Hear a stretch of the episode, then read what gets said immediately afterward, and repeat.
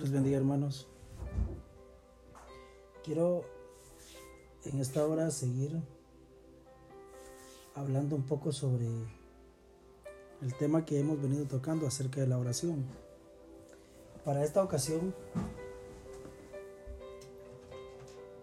desarrollaremos el tema de la oración de intercesión. La oración de intercesión es una de las oraciones realizadas por el apóstol Pablo, realizadas por Jesús mismo. Y para iniciar también quiero uh, que leas conmigo Jeremías 33.3. Y el texto dice, clama a mí y yo te responderé. Y te enseñaré cosas grandes y ocultas que tú no conoces. En el contexto de Jeremías, él se encontraba en una situación difícil, anunciando al pueblo la llegada de Babilonia, que los iba a volver cautivos.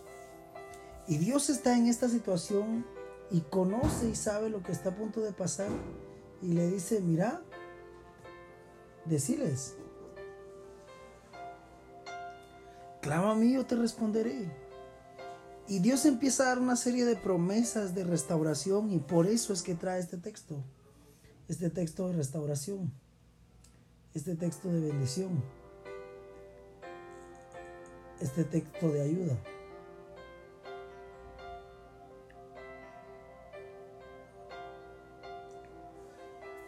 Y Dios a, nosotros a través de esta palabra hoy viene a hablarnos y también viene a enseñarnos que la oración de intercesión es un común acuerdo.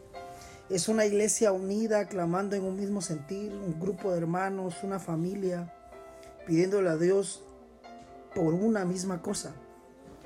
Pablo motiva a las iglesias respecto a este tema y les dice en 1 Tesalonicenses 5:17, hermanos, oren sin cesar, hagan rogativas a Dios Hebreos dice, y levantad las manos limpias, sin ira ni contienda.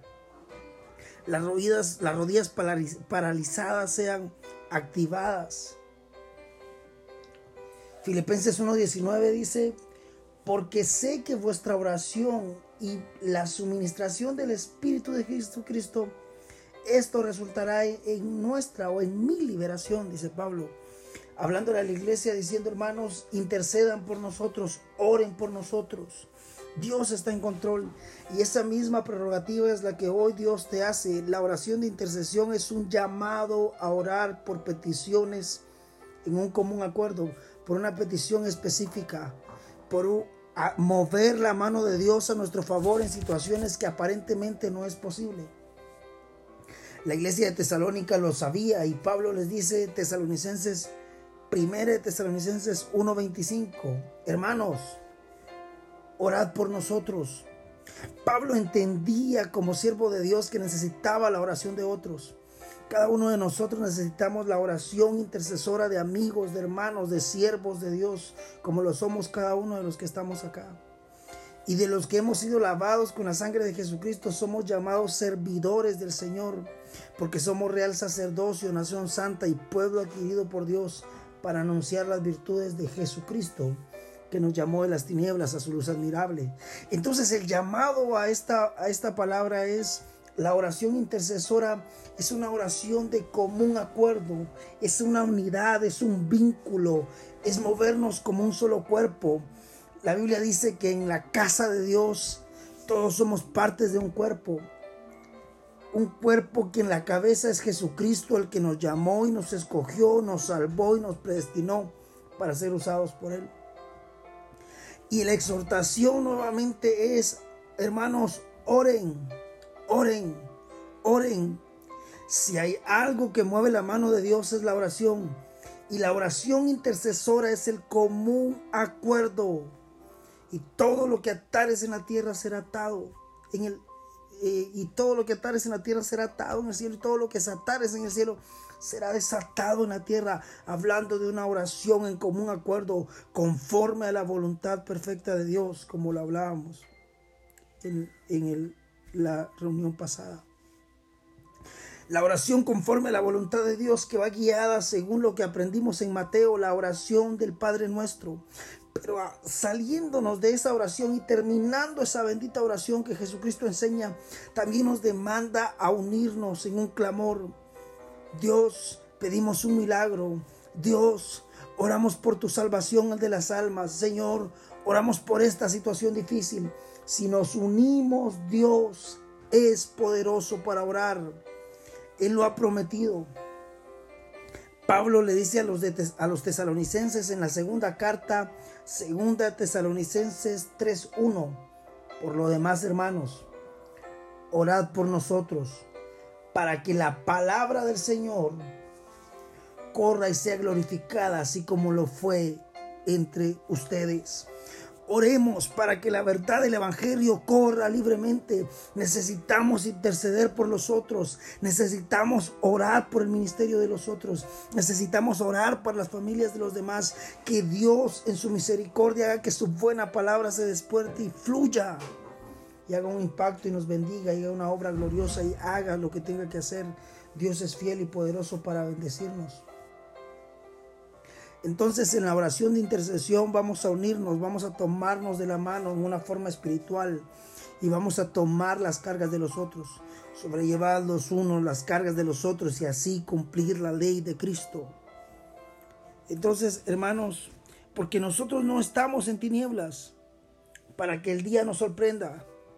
Nosotros estamos en luz y hemos sido llamados a ser hijos de luz para honrar a Jesús para exaltar al Rey de las Luces, al Dios eterno, para poder decir con todo el corazón, Dios es fiel, Dios es poderoso, Dios puede obrar, Dios puede actuar. El Señor tiene el poder para cambiar las circunstancias y obrar a nuestro favor. Si hay algo que debemos de entender, entonces es que al orar en una forma intercesora, vamos a someternos a pedir por las necesidades de otros. Vamos a arrodillarnos, a clamar porque Dios actúe en favor de los demás. Una iglesia que ora es una iglesia que se mantiene avivada, una iglesia que ve la gloria de Dios, donde las almas se salvan, donde los milagros suceden, donde Dios bendice a su pueblo, porque hay una unidad espiritual tomándonos de las manos a través de la oración. Si hay algo que necesitamos es tomar nuestras manos y decirle, Dios, Necesitamos tu gracia, necesitamos tu favor, necesitamos tu misericordia. ¿Y por qué oramos en, esta oración intercesora? Pues oramos por los enfermos. Si hay algo que Dios está dispuesto a hacer es sanar personas. Dios está dispuesto a levantar al caído también. Si hay algo que debemos de reclamar son las promesas visibles con los ojos de la fe de parte de Dios, reclamar las promesas incambiables, las promesas que Dios ha, ha dicho.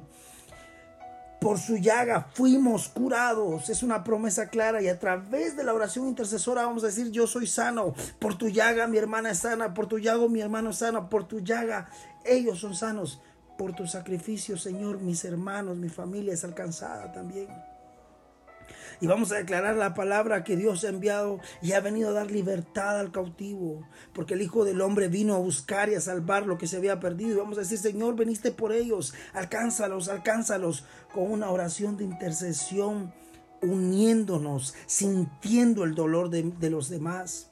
Orando por la situación que cada hermano está pasando. Señor, si hay procesos económicos, Dios has prometido suplir lo que nos falta. La Biblia dice, oh amado, yo deseo que tengas salud y seas prosperado en todas las cosas, así como prospera tu alma. Dios promete bendecirnos y debemos de orar para que Dios bendice a los hermanos, ayuda, suple las necesidades en una oración intercesora capaz de mover la mano de Dios para que haga un impacto, para que haga un milagro, para que haga algo sobrenatural. Si es algo que hoy necesitamos como iglesia es tomarnos de la mano espiritualmente y orar los unos por los otros. Someternos a la voluntad perfecta de Dios. La unidad causa avivamientos. Hechos capítulo 2, y la iglesia tenía en común todas las cosas, se reunían por las casas y oraban y los ciegos veían, los cojos andaban, los paralíticos se levantaban, a los pobres les era anunciado el Evangelio. Y ese es el reino de Dios, el que hoy predicamos. No un evangelio muerto, sino un evangelio vivo, un evangelio capaz de transformar multitudes a través de nuestra oración intercesora. Quiero animarte y decirte, Dios está interesado en esa oración. Dios nos manda a interceder. A lo largo de la escritura encontramos hombres que intercedieron. Encontramos a un Abraham intercediendo por Sodoma. Dios, derribarás esa ciudad, matarás al justo con el impío. Si hay 50 justos, los derribarás, Señor.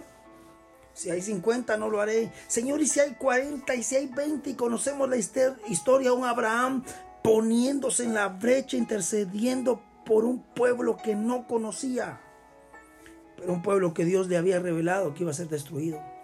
Nosotros como iglesia tenemos la responsabilidad de pararnos en la brecha y orar por los necesitados, orar por la salvación, orar por los perdidos, orar por los que están en eminencia, orar por aquellos líderes, por nuestra colonia, aún por aquellos que hacen maldad, porque si no, Qué bien hacemos si no oramos por aquellos que, nos aborrecen, nos ultrajan o hablan cualquier cosa. La Biblia dice que si te piden la capa, dale la túnica y entonces vamos a dar la mía extra.